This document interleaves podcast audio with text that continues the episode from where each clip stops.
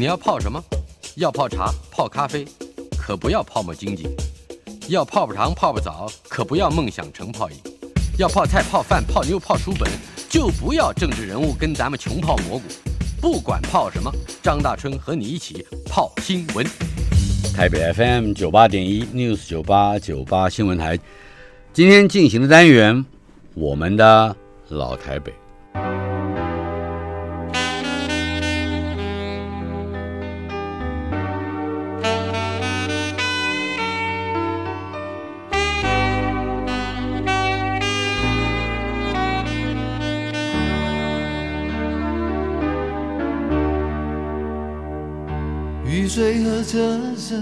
我的老台北没有一个固定的时间坐标，它在我们始终无法全然忘掉的往事里。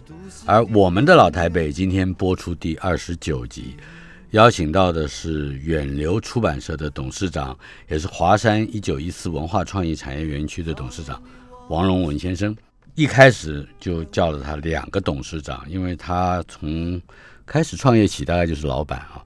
这个经历大概很少有人有过。我们先从王荣文先生在一九六七年嗯到台北嗯念书，在正大是吧？对，谈谈那个时候的老台北及你个人的经验。我一九六七年，民国五十六年，嗯哼，呃，从台南二中考上正大教育系，嗯。我的第一志愿是正大新闻系，少三分没考上，是，所以心中对新闻工作念念不忘。嗯哼，转系本来要转成了，后来被我们班上男生太少劝退，嗯哼，就又留下来，哎就留下来。嗯哼，但是那个新闻的梦，就让我在大二大三，除了编系刊，嗯，信坛的系刊做总编辑以外。其实去到教育部的海外学人月刊，嗯，做学生记者。哦，还还是要干一下记者。对，嗯，那做了记者以后，才知道自己没有能力干记者。为什么？哇，这个我当时要访问的人都是海外学人，韦正通啊，什么苏俊雄啊，是大学者。对，大学者，每一个人的学问都不一样。我发现我没有像你那么会念书。呃，这个每一次要去采访，客气了。采访之前哦，心理压力拿起要做功课的啊，对对对。所以后来发现说，哇，做记者真的不容易。嗯哼。但是也因为这个缘故，我认识了当时的总编辑邓维珍，在正大，不在海外学院月刊。哦，海外学院月刊，哎，就是他在教育部的。哎，对，教育部的。邓维珍是大人物了，他大我十岁，嗯，但是他是台大心理系毕业，不过他大学读了很久。先读淡江的中文系，然后再读台大心理系。是，所以我们大学读四年，他大概读了七八年。嗯 哎，他是一个非常了不起的怪杰。对。呃，不管是出钱出力出资，而且他非常低调的在出版界跟这个一部分的新闻事业方面，那他出钱出力，而且几乎没有人太多。他其实是很多人的贵人，但是也是我进入出版界的贵人。嗯哼所以因为那个缘故，他在我大三大四的时候问我说：“你以后要做什么？”嗯哼。我当时正在摸索人生的方向，啊，从五个可能性里面。随口跟他讲说，我要做出版。等一下，你要做出版，哪五个可能性？因为我读教育系嘛，读教育系出来教书，不外乎出教书。那教书可以教大学，读博士，做做教授，或者如果我去国中、国小，我想我一定是校长。所以，呃，这个要么是做这个 啊。然后，因为我高中的时代很喜欢骑脚踏车环岛。呃，受到路边很多不认识的人的帮助，所以做 social worker 啊，社会工作者啊，帮助其他弱小的人，也是一个志向。嗯，所以从这么多的志向里面，但是我我本质上最喜欢做新闻嘛，或者出版，所以就随口跟邓维珍讲说，我以后要做出版，但是其实我也不知道。是开书店呢，还是办杂志呢，还是开出版？那个时候上中下游的概念还不见得很清楚，不见得。嗯，呃，随口乱讲。嗯，但是后来我就没有去考研究所，没有再继续读书，就去当兵了。然后在当兵退伍前半年，嗯，邓维珍的信，他写了一封信给我说：“我记得你要做出版，我们现在准备好了，我们就一起来做出版嘛。啊，哦，然后那时候我刚他主动的要求，他主动要求，嗯，他也知道我完全没有经验，嗯哼，啊，也应该没有钱，所以我说是要开书店、开出版社呢，还是要做什么？嗯。他说我们先办杂志，他说啊我们办一个像《Time》《Newsweek》这样的杂志。出手很高啊，啊，我们只要这个在杂志上写一个主张，嗯哼，全国就会跟着我们做。好，然后如果我们这个夏天，如果我们叫人家所有人都穿短裤哦，所有人就会跟着我们穿短裤。他那种编辑的信心嗯，鼓舞了我。我说我没有钱，然后回家借钱，或者去找这个同学募款。嗯所以我在大学的人际关系很不错，嗯，所以我们班上的女生就变成我最主要的投资金主。，嗯对，那时候为什么是女生？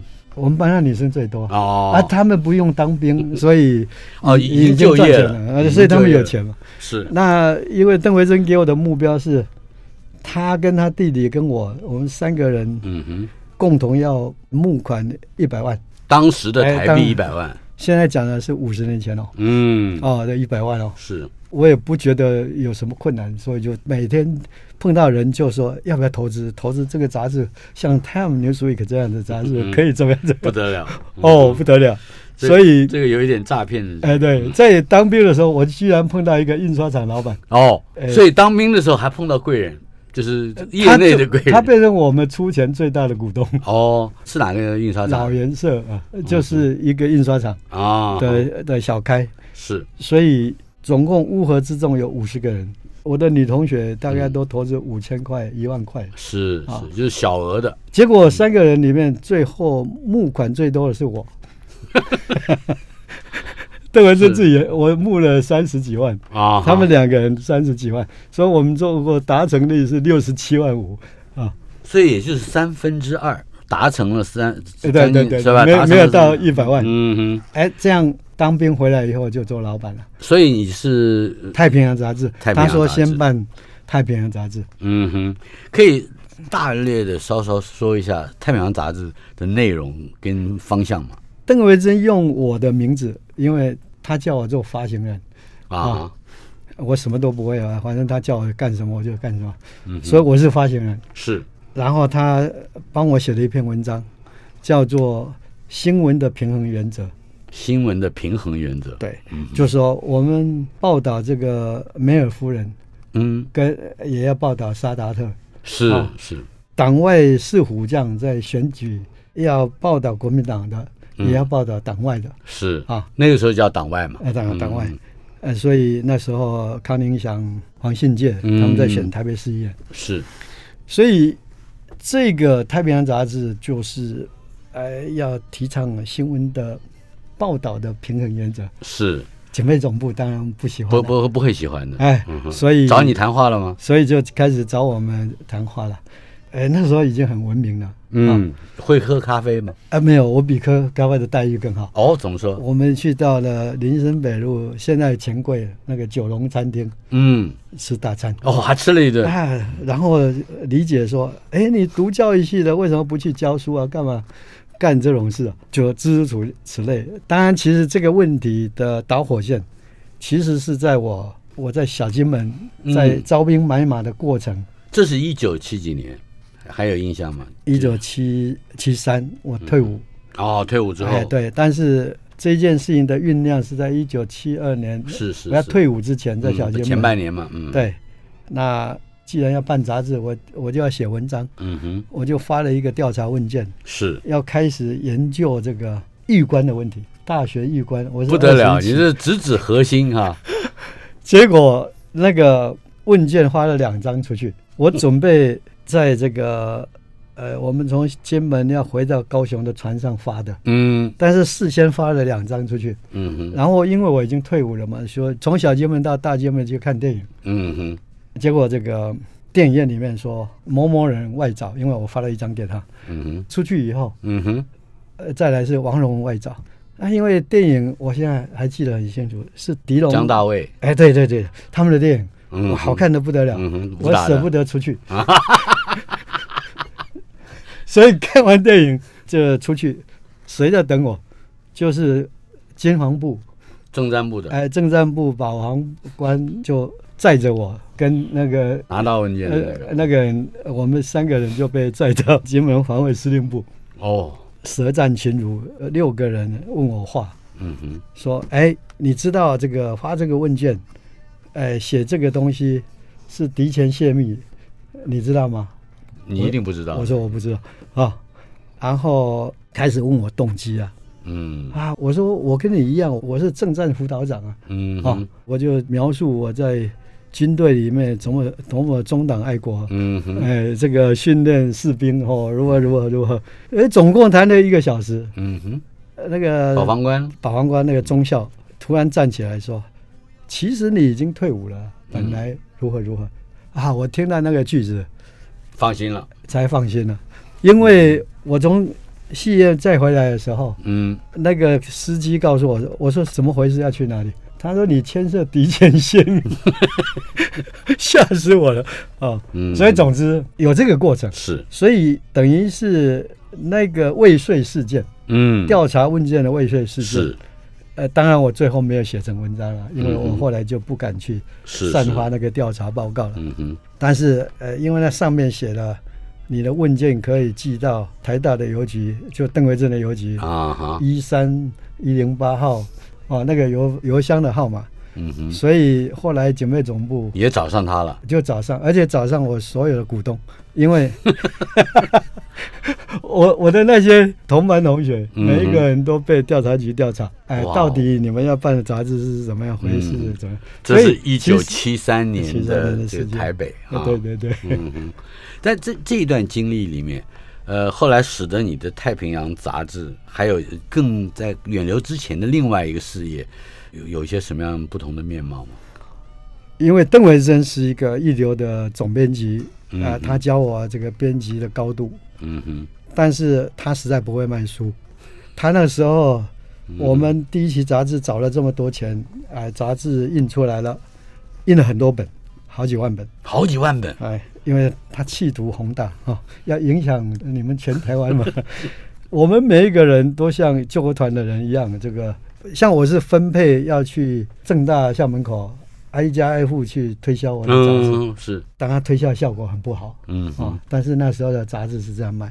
第二期的内容是孙庆宇的台大学生运动，哦，孙庆宇，对，是，现在名那也是一时人物，嗯，一时人物，那时候已经约稿，他都已经写好了，我们都已经送到印刷厂了。嗯哼，但是警备总部都比我们的手脚快，我们的内容还没有排好，他都已经知道了，知道了。因为他都从印刷厂，所以那时候的呃吃饭或者电话就再多一点。就是。非常频繁了，嗯哼，那后来这个邓维珍跟我，我们也不是革命家，啊嗯哼，所以就呃有点这个为难了。是，所以邓维珍就呃商量说，啊，那是不是呃停办了啊？嗯哼，所以就呃决定停办。那呃，实际上从筹备到啊，这个六十七万已经赔掉了三分之一了。嗯哼，然后后面的半年就是，呃，这个邓维珍说，我们来开远景出版社了，因为本来远景文化事业嘛，哈、是原景现在变成文化事业，太平洋杂志不能办了。嗯哼，他说没关系，我们开出版社。嗯哼，开出版社的话，举目之下没有比我们更优秀的了。嗯。哦，他自己这样说。我相信这也不是什么大话，是不是？嗯，反正就是大话。你。也你也相信这一点？呃，我相信一半。呃，他说他手上有一本《开放的婚姻》，哦，大书那个是大畅销书，呃一定是畅销书。开放的婚姻，哎对，，他那个那时候他是台大心理系的嘛，是。单身的挑战、开放的婚姻是他嗯那时候关注的题目。是。后来有很长一段时间，台北流行开放的什么，开放的什么，哎，对对对，就是从那开放其实是从我们那一本畅销书开始。是的，从开放的婚姻开始，那他当时讲这个话的时候，意思是说做出版，哎，这个举目之下，呃，我们最行。是我说，天下英雄为使君与操哎，对对，大概是这个意思。那我说，你这样讲，我只敢相信一半。嗯哼，你会编书，但是你不会卖书。他说没问题，我已经找到会卖书的人了。就是沈登恩。沈登恩不得了，那就是后来远景出版哎，社的老板。对对对，那所以就我们三人组就这样形成了。嗯，那沈登恩跟他是怎么认识的呢？嗯哼，是邓维珍过去曾经编过一本畅销书，叫《杜鹃花城的故事》。是，那个书它的行销的方法很特别，就台大的故事嘛，对，杜鹃花城嘛，但是要卖给的对象就是中学生嘛，因嗯，为他们想要进台大。想要，进台大。这个跟后来的终生二十一响的逻辑很像，都一样，但是这个都是邓维珍呃开创的。但是邓维珍的卖书的方法是去每一个中学找学生代表嗯，卖这个书，是，但是全台湾的所有的学生代表都失败了，只有在一个地方成功，就是嘉义的嘉义高商。嗯哼，沈登恩那时候是学生代表，所以是透过这个中间小势力挑选出来他的这个会卖书的。啊，会卖书，那沈登怎么卖书呢？对？他实在很能干的、他就用救国团的那个广播系统嗯哼，去宣布嘉义各中学每一个什么学校派一个代表来某某地方嗯，拿书啊。啊，回去登记。嗯，所以整个全台湾卖的最好的就是 嘉义中学。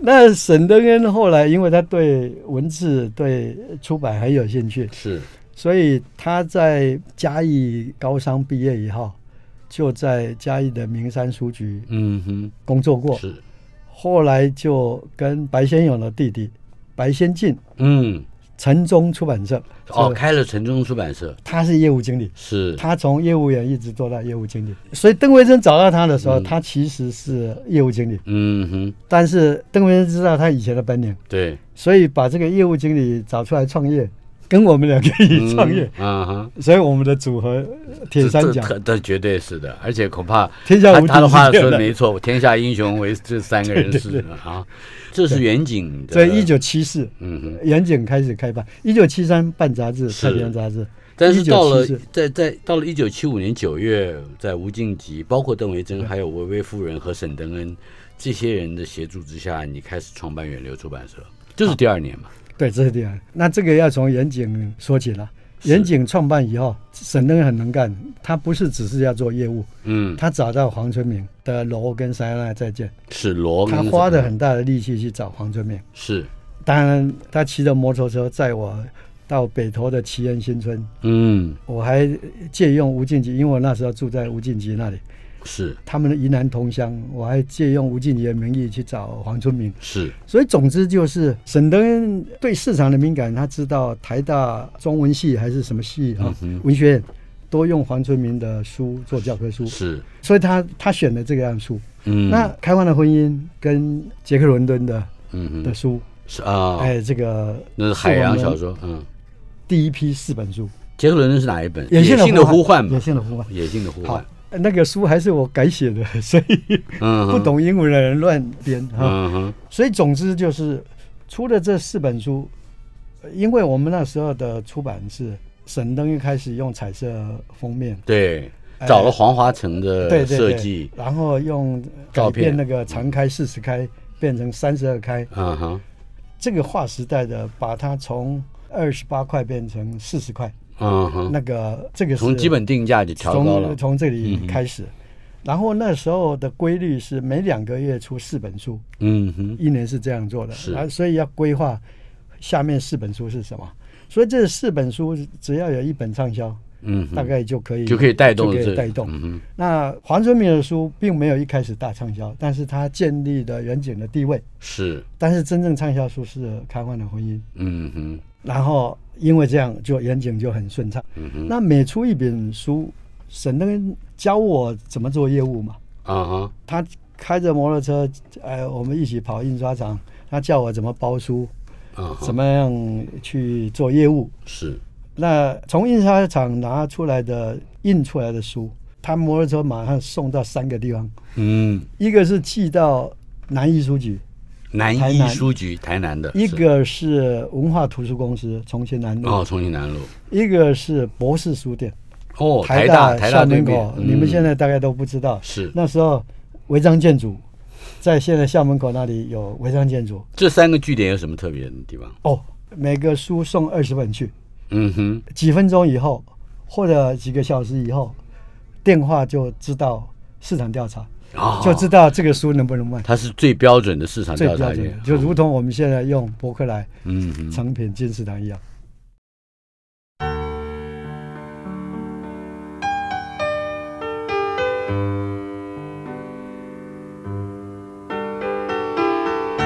我们的老台北，我们的老台北第二十九集访问到远流出版社的董事长王荣文先生，荣文兄，呃，刚才提到了你的创业，一九七五年九月以后，在包括邓维珍、吴敬吉，还有薇薇夫人，对啊，和沈登恩的众人的关系呃这个合作之下，创立了远流出版社。呃，刚才提到了沈登恩是一个很能够行销，而且对于印刷实物有非常深刻了解的人。在一开始，他甚至还改变了我认为，在我那时候念高中，他改变了我对于书的整个外观的理解，包括开本的改变，包括用照片。有几张照片我印象非常深刻，古拉格群岛，啊，它放一支很短的铅笔对，呃，然后铅笔的外面是那个铁蒺藜围成的，像像是金箍咒一样的对。金箍，是吧？那个充分显示了这个在一个集权社会底下，呃，人不得其自由，但是要还仍然要拼命书写的这种意志和欲望。像这一类的设计，这可以再多谈一点吗？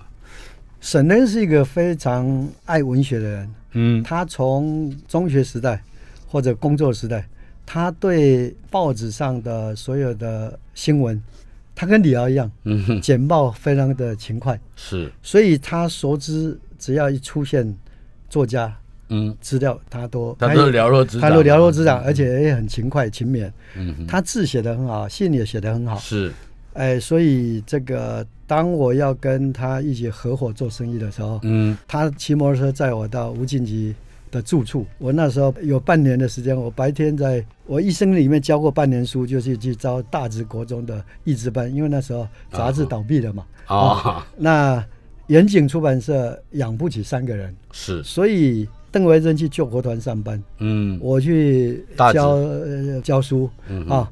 那因为教益智班很轻松，然后这个晚上就跑印刷厂或者是嗯。帮吴敬己写稿，所以心理人生、心理生活、哦，青年四个大梦那些后到后来很多稿子是这个吴敬宇口述，我帮他记录。哦，这样的你是。Ghost Rider 啊。哎，，对。对，其实不是 ghostwriter，没有那么优秀了。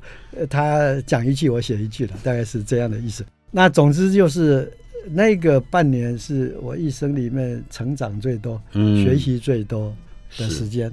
嗯，那邓维珍教我做编辑，沈登恩教我做业行务。销业务。那我刚才讲了，沈登恩对这个市场有他的敏感，也知道怎么做市场调查，嗯。然后争取作家，是。这个很厉害，写信、嗯嗯。打电话跟我家里还有他写给台静农的两封信，亲笔约写的，稿是不是？对对，就约稿子，是啊，嗯，所以他他基本上这些，他为了争取人质，跟高信江一样，舍舍得花所有的电话费。嗯嗯。这个是沈登。那他除了黄春明以外，他要陈应真，嗯。所以陈映真的吴耀宗是。啊，画画。画画的画封面嘛，哎，第一件差事啊什么，，对这些人就是一个网络一样，嗯哼，他只要接触到，他就会锲而不舍跟他写嗯。信，但是他对非文学一点兴趣都没有。嗯。他对文学非常的热爱，啊哈，所以读台大心理系的邓维珍，表面上是总编辑。嗯哼，哦，但是实际上很多书是总经理，也就是呃这个沈登恩恩决决定的啊，而且这个总经理常常有否决权，嗯。所以每否决一本书，就开了一家新出版社。啊。所以拒绝联考的小子是邓维珍去找到一个建中毕业的是。拒绝联考的小子，就是呃吴祥辉，嗯哼，去写的但是沈，登恩不喜欢这个，不喜欢那个书，所以所以邓维珍就自己另另起炉灶。没，有。呃那时候他煽动我去另起炉灶，所以哎那所以远景是做了第一年的时候啊。就赚了十八万，我们资本额四十万嘛，嗯哼。三四个人，其实资本都还没有凑齐，嗯哼，但是那已经赚回来了。第一年赚回 赚回十八万，赚回十八万，每个人可以分六万，嗯哼，好，是。理论上是这样。是，邓伟正说：“哎，那我们把这十八万拿给王荣文去开远流好了，去出嗯，这个你不想出的，好了，表面上是这样，其实是金鸡母哎，哎，这个因为我跟邓维珍读的比较像嘛，嗯。心理教育，是，所以非文学的书有很多好书嘛。嗯哼，你也开创了一个一条路线，就是心理学或者说对类似大众心理，日后变成一个系列，是是。也是在这个基础上面。但是远景就慢慢的专注到了文学。诺贝尔或者是诺贝尔文学或者是什么，就那经营后来发生问题或者是什么成也文学的败也文学，但是基本上你不要只是夸你的老师陈登恩啊，我觉得你也了不起，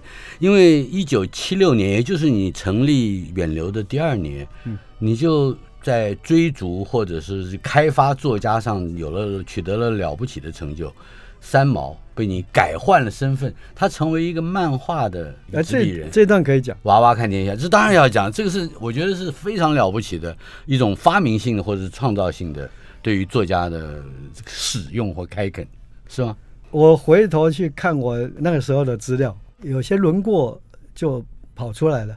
譬如说，当时为了求生存，嗯什么书、什么资源能够找得到呢，就去想，就去约。很多的 idea 并不一定能够找得到，因为你约不到。嗯哼，我记得我找柯清华或者呃吴敬吉，我又忘记是谁，嗯哼，就找到了这个三毛的地址，啊，就写信给他，说，哎，可不可以出版你的书嘛？哦，写的情文并茂，一定、嗯，啊。结果可他那时候已经被他那时候皇冠被他他人在呃这个西班牙撒哈哎对，沙啊，他说不行，我欠这个平行他呃是。人情，我所有的书一定要给他出版。嗯哼，但是我不知道哪来的灵感，我写了一句话说还有没有别的可能性？嗯哼，所以因为这一句话，他就下一封回信就是说，我现在每天在炒菜的时候或者空闲都在看马法达。啊，你们有流出漫画吗？嗯哼，如果如果是翻译这个漫画，把它介绍这个到台湾来，可能没有违背我跟平心塔的约定。嗯哼。当然最后平心塔受不了，所以就呃再抢回去啊。嗯，他又抢回去了，这是很后来的事情。哎对对嗯当然不管怎么样，就是我说虽然没有出过漫画，但是可以出你的漫画。嗯哼，然后呃不知道从哪里的灵感，我跟他讲说，你这个翻译完漫画以后，嗯你写一个介绍这个马华达的世界嘛，哦是是，的文章，他写了四千字。嗯哼，我说你在那个文章的背后哈，嗯。这个交给马克这个是联合报的骆学呃良。这个副刊主编。他说他要联合报发表。嗯哼，我说你后面帮我加一行字，就是娃娃看天下马华达事件，每册二十五元哈，邮拨账号 一零一零一零七三哈，远流出版社。是是是，就可以这样做吗？我说如果我去叫马各加哈，嗯他一定不理我。嗯哼，你加上去，他不敢拒绝。你等于做了一个全十批的广告哎。你不加四千字的话，那个效果是卖了五千套还是五千本？所以你可以想象，我们刚开始做出版的时候，那时候的三大报或者四大报，中华也算了啊，嗯哼，就是中华中央中时哎联合。对对嗯，就是影响力。那个全三批嘛，对，如果那时候鹏哥介绍一本书，大概可以卖两千本，嗯，所以你知道沈登渊除了送那三个地方以外，是。就书要寄给鹏哥，寄给谁，寄给谁，这个都是现在其实本质上并没有改变的是，啊，只是工具改变。嗯哼，访问的是王荣文先生，他除了是从来没有做过员工的老板之外，他还是我的债主。我，不夸张的说，我还欠他钱，因为我答应了要给他书，可是一直没写给他，这个账稍后再说。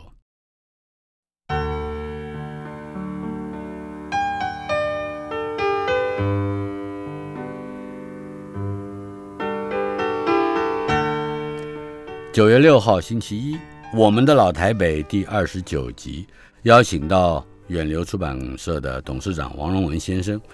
呃，荣兄刚才跟我们谈到了他的这个创业，这个创业中间它包含了行销也好，编目也好，还要去掌握作家也好，还要从别人所掌握的手里的作家再把它挖出来，干一些不一样的事，到后来让这个作家又开发出不同的写作能力，或者是这个出版的风貌哈。到了一九七六年以后，呃也就是《娃娃看天下》风靡一纸哈，呃之后，呃好像你也花费了一年的时间，投资了七十万的制作成本，请梁正居去记录我们的动物园，呃，这还里面还包括了前面的讲到的黄春明。对，梁正居是了不起的报道摄影家，他生平我记得就用一个三十五厘米的镜头。嗯，黄春明先生更是伟大的作家啊，在我心目之中，他是本土作家的第一名，第一名，第一名。可是怎么样让他们又出现了乡土组曲这一类的作品呢？黄春明当然是我非常喜欢的一个作家。嗯哼，远景出了他的书以后，我不能去争取他的书到远流来。嗯哼，但是黄春明的本领不是只有写小说，是，他对每一个这个文化事事物其实都有意见。所以我跟着他去，他那时候在拍《芬芳宝岛是是纪》录片。哎，我现在印象最深的，他骑了威斯巴嗯哼，载我一直到了横贯公路。啊，我们在那个河床下，他烧黑咖啡给我喝，他在讲他要拍的琼麻嗯啊、就是的的故事呃屏东啊，对对对这一类的事情。嗯哼，那他对台湾民谣很有想法，他还做歌。对。嗯哼，那他那时候应该要被邀请去国外这个是 Iowa 吗爱荷华，是，所以等于是那个时候，我就请他把这些他的见解就写出来，嗯。然后就用那时候的配图出了乡土组曲。嗯，那黄春明在最近替红蓝写的一个序里面是，讲到了我们的动物园跟乡土组曲。嗯，那个时候他生活应该是不是太充裕，嗯，所以他说当时这个王荣文预付版税啊，给他，是，让他去这个起码过日子啊，哎过日对对对对子过得舒服一点了。可见那时候靠小说没有办法，那个版税没有办法维持。但是这个我们的动物园这点子太好了，就是这个点子其实应该也是黄春明告诉我的，嗯是。只是我找他的计划嘛，对，呃我找了这个呃梁正居去拍。嗯哼，那这个点子最后最好的部分是在市场上没有办法卖，嗯。但是在动物园卖了两万本。啊，那一个单点呢，哎，单点 卖了两万本，而那个当时去帮我们卖书的就是黄太太。啊，所以她一生里面，呃，这个去卖他先生的书啊，他自己讲起来就更有情感，嗯。所以那个书也在动物园就变成是一个很特别的企划的书。是。在这之后，当时我们出版人就常常跑到日本去找书。嗯，那那时候我们的版权法没有保障日本的著作权，是。所以看到一本日本的畅销书就直接翻译成中文。嗯哼，其中有一本英文英单啊、一万字。英，英文单字，活用英单一万字是？啊，被我看上，嗯哼，所以回来以后，那个时候是照相排版，就用照相把日文改成中文，一个一个剪贴。王千义的哥哥就帮忙做那个辛苦的工作，啊，哎。由他来下手来哎来改改，然后这个李传礼写广告，然后吴敬吉挂名做策划，嗯，因为吴敬吉博士嘛。是，所以他英文单子不会有问题。对。结果那个书，嗯，呃，那个书卖的怎么样？那个一定不错的。卖了好几万本，是因为我们拿到了当时所有的国中英文老师的名单，就用一个低折扣卖给他们书，那个质量真的很好，所以就一下子卖这一套。做法完全还是当年沈德恩在嘉义搞那个那个 一个一个变形和扩大，没有错是不是？啊，所以很多经验其实太阳底下没有新鲜事。你找到了 key person，你就可以发展它的脉络。所以这个书一下子让我赚了两百万嗯，啊、那个时候这个是很大的钱。所，以就去买了一个房子。我的第一个房子，粮食大厦在敦化北路是这样买到的。所以这个使我有胆气，这个投资后面的《中国历史演义全集》了。中国历史演义全集，李敖主编。对对，嗯哼，既然提到了这个，可以稍稍说明一下，介绍一下你和李敖之间的关系吗？其实这都是从沈登那里来的，因为嗯啊，沈登人出过独白下的传统。是，李敖跟博洋在我们开始做出版的时候，这两个大人物嗯哼，几乎都刚从牢里面出来不久对，，是，被放出来，嗯哼，然后都被《联合报》跟特别是《中国时报中中》国时报。都被《中国时报》这个高信江对对。帮他们开专栏，哎对李敖专栏。专栏和博洋专栏，所以他们的影响力当然有有专栏就影响力很大。嗯哼，那根据刚才三毛的经验，嗯，有那种影响力，要做什么事情都会成功。也就是说，他是运用一种文化界的 celebrity 这个观念，去从事一种不见得是创作性的这个文学写作。那当时李敖也穷，嗯，所以他急着他还有穷的时候吗？，有有有，他刚从牢里面出来穷，他急着赚钱，嗯。可是写文章赚钱太慢了，嗯，所以他就去世界书局拿了一套这个蔡东凡的这个中国历史演义全集，综合历史演，义，然后就自己加头加尾，嗯哼，变成一个企划案。嗯哼，说这个中国历史人员全集，问沈登恩说这些书种子嗯卖给你二十五万，哎，你买不买？其实不并不贵，呃那时候很贵，25万那个时候很贵。书种子哈。嗯。那如果要讲这一段的话，沈登恩不敢做，啊，然后就他是因为呃知道说是往后面来，因为后面投资很大，嗯哼，三十一本嘛，他就去找康宁祥，八十年代，啊哈，八十年代杂志是党外杂志啊，对对对，那他去不知道是李敖还是呃沈登恩去说服这个康宁祥说，如果你印这个书，嗯哼，你要募款的时候就送人家书，嗯，所以你不是做出版，你是印书出来募款嗯，啊。那这个讲的也很有道理，就是反过来说了，哎，所以以这个康宁祥他们想了很久，最后也拒绝了，呃也也不敢也不敢，因为那个投资的确很大，嗯哼。所以就到我的手上了。我是第三个被沈登恩问你为什么会有这个胆识或者有这个远见，说我可以其投资？其实我也没有把握，但是嗯哼，当时看中了几个条件，就是李敖说我可以自己写广告，哇，那李敖的广告文案，哦，哎，这个是他可以打工，就是可以有一哎，部分的对，功能我我可以挂名。嗯。啊，不过对不起，这个挂名跟打工哈，这个要加六十万，所以 所以从二十五万 再加八十五万，变成八十五万，嗯，所以我是在八十五万的基础下去做的决定。这个比当初沈登恩和康宁祥所面对的财务压力更大呀。更大。那时候的想法是我那时候有苏中显，他是做卖房地产出身的，哦，苏中显，对对对嗯哼，哎这又是一个当时的老台北人物。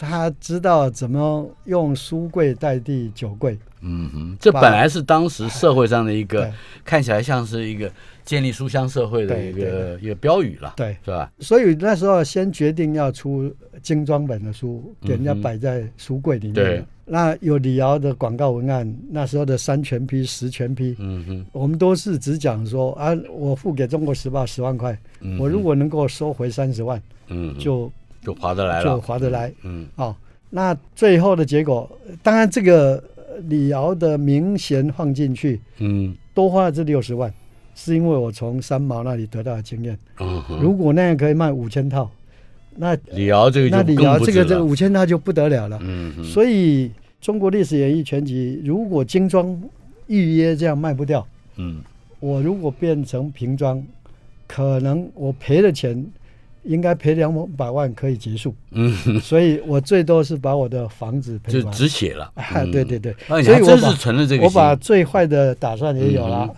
那最好的机会也掌握住了。是。结果这个这个的传奇，当然最后那个时候的广告预约，嗯。呃，报纸的预约都是最后五天、最后三天、最后两天、最后一天。嗯哼。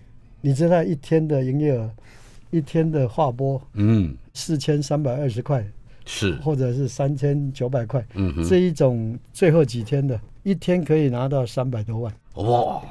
邮政划拨，我那时候已经买了跑天下了啊，车也，就福特的跑天下。我我每天开着呃福特跑天下，嗯。开到金门街那个邮局啊，去领你的钱，去领现金，领现金。这就是，而且是用麻袋是吧？麻袋，我，麻袋很大很重。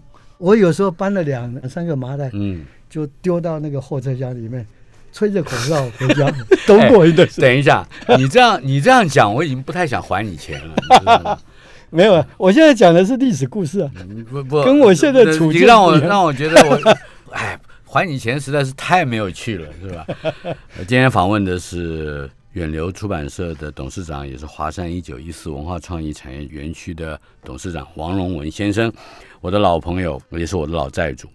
至于我们的债务如何发展下去呢？呃，下个礼拜一九月十三号，也请大家来收听我们的老台北第三十集。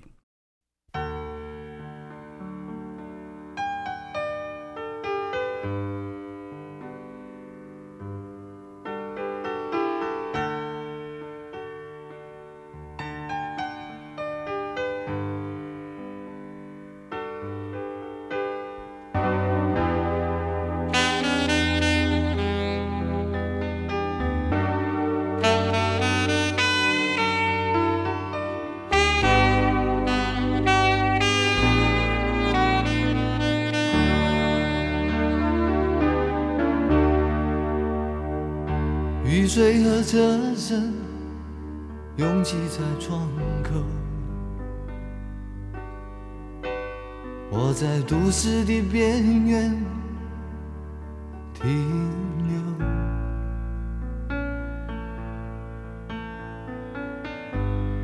少年的往事在回忆中消失，三十岁。我的职业是自由，勤劳的人啊，无聊的人啊，还有陌生的我，在街头游走，